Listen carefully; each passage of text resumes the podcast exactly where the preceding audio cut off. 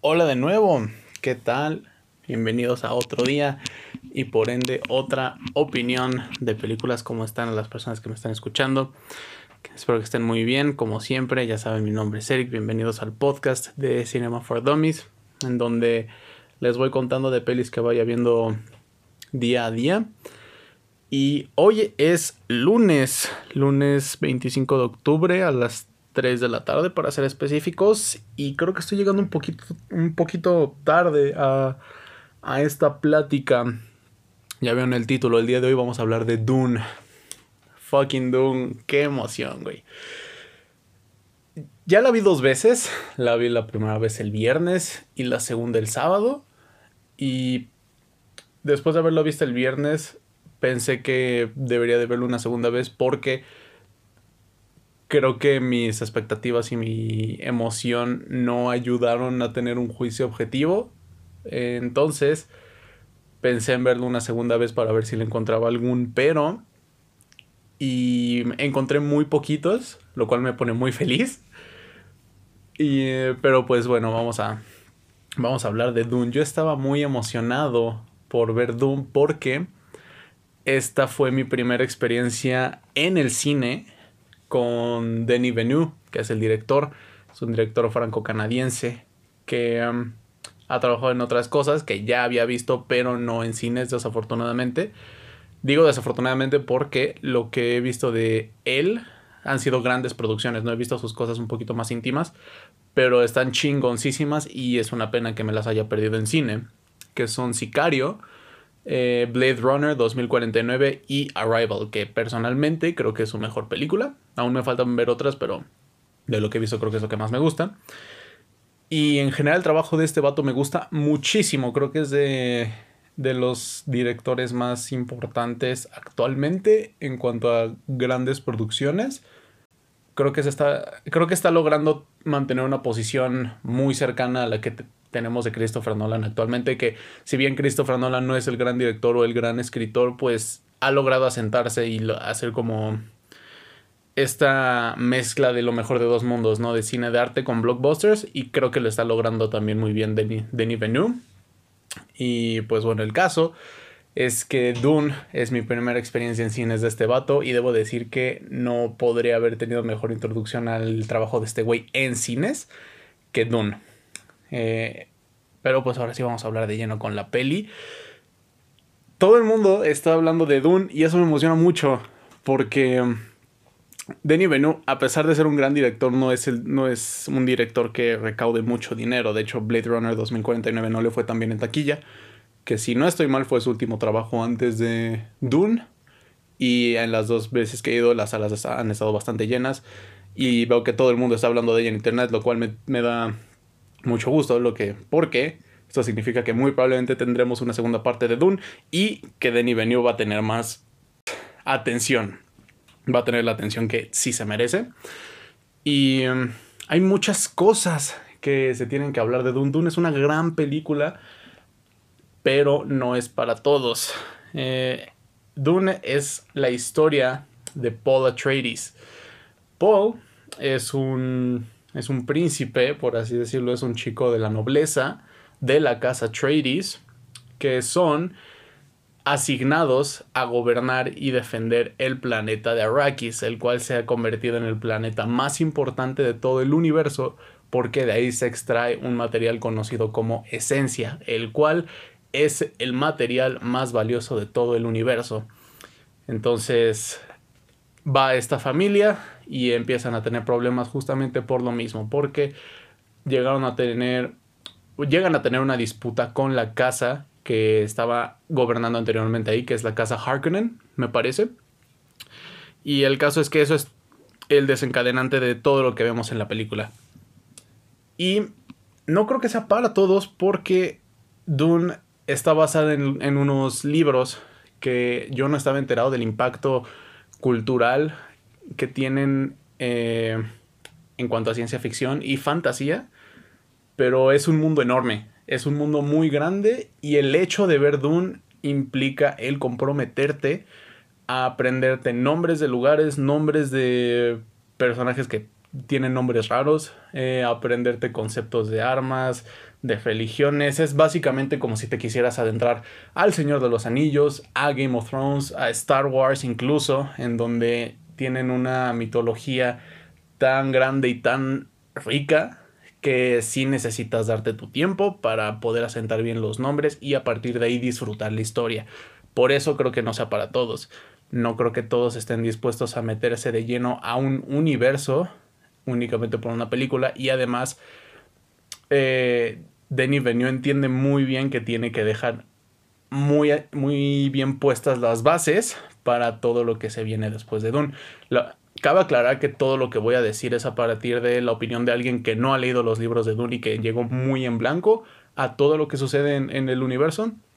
Entonces, creo que eso me puede ayudar también un poquito a tener una opinión un poco más objetiva porque al no saber qué sucede en los libros y al no tener este juicio en el tan eh, extenso debate de qué es mejor si un libro o una película, pues creo que puedo, al no saber de los libros, creo que puedo criticar la película de una, desde una visión un poco más objetiva sin ser alguien que es fan de los libros. Y creo que la peli en general funciona muy bien. Es algo lenta, el ritmo sí llega a ser lento y he visto que es la queja principal de la gente, pero realmente no lo veo como algo malo.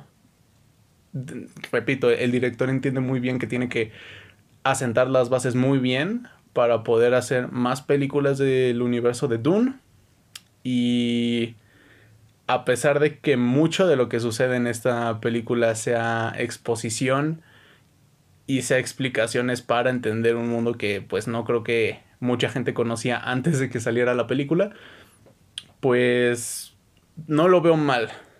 Sin embargo, hay unos momentos de exposición que sí no creo que estén muy bien hechos, no se sienten muy orgánicos. Por ejemplo, hay una parte en la que están, se están poniendo los trajecitos estos que son hechos por los Fremen, los que son para, para poder andar en el planeta del desierto, en Arrakis. Y mientras, o sea, ya una vez se los ponen y un personaje se los explica, que explica cómo funciona un traje. Y personalmente no me encanta esa exposición en donde es como, ah, mira, funciona tal, tal, tal y tal, sino que sí se sienta algo más orgánico, ¿no? Hasta un personaje le dice así como de, oye, muchas gracias por los trajes de no sé qué, le dice un nombre específico de los trajes. Y me quedé pensando, como de, ¿por qué le tienes que explicar a alguien cómo funciona un traje si ya sabe cómo se llama y seguramente saben cómo funcionan? Esos diálogos son exclusivamente para la audiencia y que entendamos bien por qué son importantes esos trajes, pero creo que hay mejores formas de introducirlos. Por ejemplo, eh, el personaje principal, Paul, tiene una, unos como... Tiene un proyector que reproduce audio y así y le cuenta cosas importantes sobre Arrakis antes de que él se vaya al planeta, porque él y su familia son originarios de un planeta llamado Caladan. Que ahorita tenemos eso, también tiene detalles importantes. Pero justo en esas escenas en donde el vato va eh, viendo cómo funcionan la vegetación en Arrakis, cuál es eh, la importancia de las de los Shai Hulud, de las de los gusanos gigantes estos de arena creo que habría sido una buena oportunidad ahí que, explicaran cómo funciona un traje y se sienta de una forma más orgánica, porque así como Paul está aprendiendo del mundo, nosotros lo estamos haciendo a la par, no se siente que estamos... Eh, se siente que estamos en sintonía aprendiendo al mismo tiempo, mientras que eso no pasa en algunas escenas como la que acabo de explicar de los trajes. Pero yéndonos un poquito más a la historia, eh, Dune es un viaje del héroe, mm, hecho y derecho que es la misma historia que tiene Harry Potter, que tiene Star Wars, que tiene Doro, tiene el Mago de Oz, que tiene Bilbo en... No, Bilbo no, este Frodo en El Señor de los Anillos y pues por ende no es algo muy diferente que hayamos visto. Sin embargo, creo que la parte más llamativa de todo el viaje del héroe, que es algo que hemos visto muchas veces, es que ahora se trata de alguien de la nobleza y el llamado a la aventura no es a partir de algo sobrenatural, sino que es a partir de una situación diplomática, es a partir de política y eso creo que no se ha visto mucho o no que yo recuerde en las historias que yo he visto y se me hace algo muy importante y vale la pena recalcar. Eh, ahora sí, metiéndonos a, detalles técnicos, que es lo que todo el mundo está eh, apreciando de Dune. Aquí no va a ser diferente. Eh, ay, güey. la, primera vez que la vi, la vi en, en una sala tradicional, no, no era un formato específico, pero la segunda tuve la oportunidad de verla en IMAX y me siento muy feliz de haber podido ver Dune en IMAX porque es donde creo que se puede apreciar mejor eh, todo este tipo de, de aspectos técnicos. Hay muchas, eh, muchas tomas que están impresionantes porque están grabadas en IMAX específicamente. Hay otras que no, y eso personal, esto es algo personal nada más. Eh, cuando cambia el formato de IMAX a, a un formato de 916 creo que es, el de las franjas negras, arriba y abajo, mm, me saca un poquito de la peli, pero eso es cosa mía, no creo que a mucha gente le importe esto.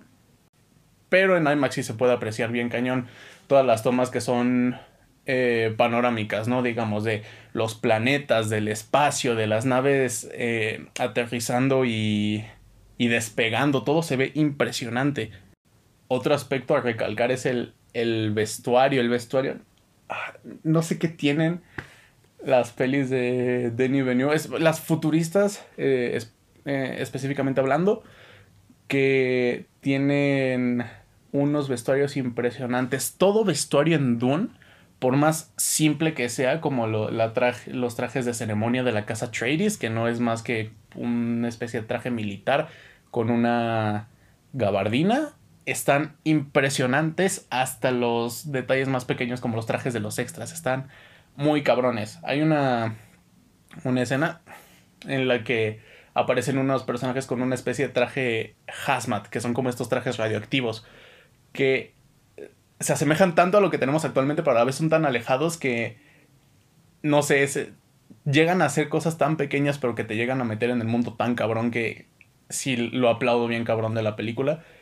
Y se nota que mucha de la inspiración que tiene para hacer fotografías y para hacer vestuario de Denis Villeneuve viene de Blade Runner 2049. Hay una parte en la que están llegando a Arrakeen, me parece que se llama como la ciudadela de Arrakis, donde vive la familia Trades, que son tomas aéreas desde las naves en las que van los personajes pero se ve muy cañón como cuando en Blade Runner 2049 el agente K está llegando a, la estación de policía.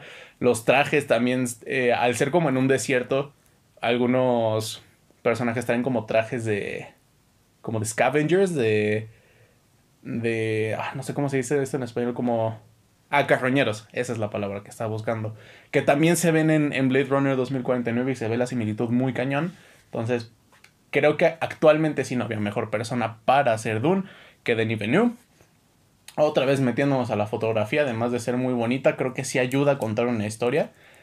Eh, por ejemplo, una de mis partes favoritas de, de la película es antes de que se vayan los Atreides de su planeta natal, Caladan, a Arrakis, eh, lo último que hace el protagonista, Paul, antes de irse, es meter su mano en un, en un río y tocar el agua. Cabe aclarar que la mayoría del país, del planeta de, donde viene Paul, es agua, solo, solo hay islas. Y de ahí se pasa a un mundo totalmente diferente, que es un desierto. Y una de las primeras escenas importantes, diría, de Paul en, en Arrakis es él metiendo su mano en la arena. Entonces es una especie de paralelismo eh, fotográfico, cinematográfico, no sé cómo decirlo, donde pues vemos que ya no está, está haciendo la misma acción, pero el resultado es completamente diferente porque el mundo es totalmente diferente. Y así como está eso, hay varios ejemplos. Eh, justo regresando a esto del agua, eh, es más interesante que le dan la, la importancia de vida al agua en un planeta del desierto, pero no es el punto central. Y es a partir de simbolismos, eso me gusta mucho. Hay un momento en donde asesinan a un personaje apuñalándolo con una espada y lo que sale no es sangre, sino es agua. Ya de por sí se tiene considerado que no hay mejor elemento para representar la vida que el agua. Y pues todavía más si, lo, si a la hora de apuñalar a alguien no sale sangre, sino sale agua. Eso se me hizo un, un, detalle impresionante. Y así como están estos, hay varios que creo que es mejor no comentar para que los cachen ustedes. Y yo estoy personalmente muy encantado con, con Dune. Eh, el cast, que creo que también es algo que mucha gente está. De, lo que está hablando, también vale mucho la pena checar la película por eso. Sale este este chico, el Timothy Charmander, eh, sale Oscar Isaac, que es Paul Dameron, sale Jason Momoa, sale Rebecca Ferguson, sale Javier Bardem, sale Zendaya, que a lo mejor y no sale tanto, pero lo poquito que sale se disfruta. Eh, en general, el, el, cast. Algo que me gustó mucho es que por más pequeño que es un papel, se siguen agarrando a actores impresionantes. Como el asistente slash sirviente del varón, que es lo, lo, que podemos considerar el villano de la película, que también digo podemos considerar porque ahorita voy a ese punto. Eh, escogieron a, no sé cómo se llama este actor, eh, dejen, de hecho lo busco, pero el caso es que es el mismo hombre que salió en The Suicide Squad como Polka Dot Man, que se llama... Mm. David Dastmalchian. No, no tengo idea cómo se diga esto, pero es un tal David que sale en Batman el Caballero de la Noche, sale en The Suicide Squad. El vato es un gran actor y pues realmente no hace mucho en la peli. Entonces eso me gusta mucho que a pesar de que sean papeles muy pequeños e insignificantes se agarren a, a actores que creo que tienen mucho potencial. Es el, es el mismo caso con Dave Bautista. A lo mejor en eh, la siguiente película que va a haber de Dune, que esto no es spoiler, te lo dicen en los primeros 5 minutos de la película, que va a haber otra parte. Eh, ponen a, a, Dave Bautista y a pesar de que en esta película no hace mucho, pues el vato se disfruta mucho en pantalla y además creo que Dave Bautista es el único actor que fue luchador y realmente tiene potencial para ser un actor.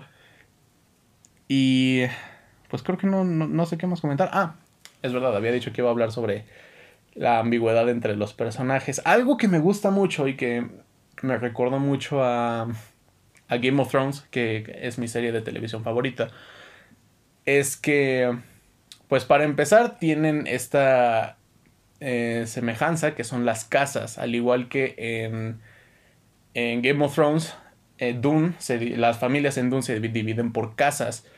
Y lo que me agrada de este concepto que también se utiliza en Harry Potter es que mediante las casas logras definir cuáles son las ambiciones, cuáles son los objetivos y cuáles son los puntos fuertes y puntos débiles de cada personaje. Porque pues al final de cuentas, al ser una casa se rigen bajo el mismo principio moral y político y bélico. Entonces, te muestran bien cañón, por ejemplo, el papá de Paul, que es interpretado por Oscar Isaac, tiene una brújula moral muy bien formada. Se nota que el vato, cuando le, le, comen, le ordenan, le comandan, ordenan, este, ir a Arrakis a gobernar, él, él va por ayudar a la gente, ayudar a los Fremen, que son los, los originarios de ahí, de, de Arrakis. Y no va porque va a cuidar y a y a producir el material más importante de, toda, de todo el universo. Se nota que lo hace por, por amor a, al pueblo, digamos, mientras que la casa Harkonnen, que en este caso serían como los antagonistas, pues sí están ahí meramente por el negocio que implica tener ahí la esencia. Y pues cada personaje de, de las casas tienen objetivos muy parecidos, entonces no... Ayuda, creo que eso ayuda un poquito más a, Número uno, que la, historia se siente un poquito más tangible, ya que no solo son buenos y malos, sino que es una escala de grises en donde las personas tienen diferentes intereses y actúan en base a ellos, pero eso no quiere decir que sean buenas o malas personas. Y además ayuda más a, a la audiencia a entender de dónde viene cada personaje y por ende cuáles son sus ambiciones y cuáles son sus intenciones. Por lo que creo que a pesar de ser un mundo que llega a ser algo complicado, eso ayuda un poquito a mantenerte, a mantener tu atención un poquito más en, en fila. Eh, una última cosa que no me gustó de la peli es que... Y esto es igual cosa mía, porque funciona y objetivamente hablando es buena, pero no me gustó, es que eh, al final de la peli, el último diálogo que da un personaje es este solo es el comienzo. Y a mí personalmente se me hizo muy cursi esa línea porque se nota que es una un diálogo que no va hacia otro personaje, sino que va hacia la audiencia. En plan, pues agárrense porque ya vieron esto y estuvo chido y pues esto solo es el comienzo, justamente se viene lo más cabrón. Y solo se me hizo un poquito cursi, lo, tenía que decir. Funciona en la película, pero no, no me encantó. En fin, eh, ya van 21 minutos de grabación y creo que ya no tengo nada más que decir de Dune.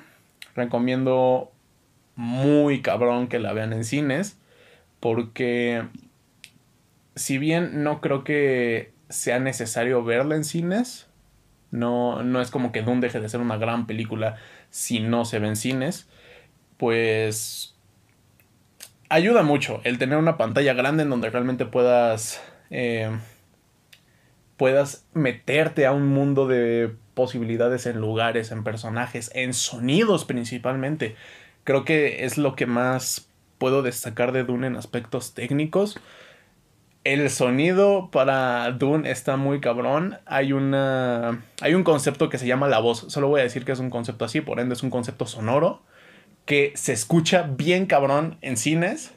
Se retumban las alas y, se escucha impresionante. Y hasta los detalles más pequeños, como tienen una especie de, de baliza que entierras en el suelo y empieza a golpear el suelo rítmicamente. Es, es algo muy. Eh, X en la película, pero por el diseño sonoro funciona tan bien. El sonido de los gusanos de, arena, el sonido de las naves despegando y, más importante aún, la música compuesta por Hans Zimmer es muy parecido a lo que Hans Zimmer ha hecho en, el pasado. No diré que no, pero eh, sí es algo que creo que se disfruta mucho más en cines.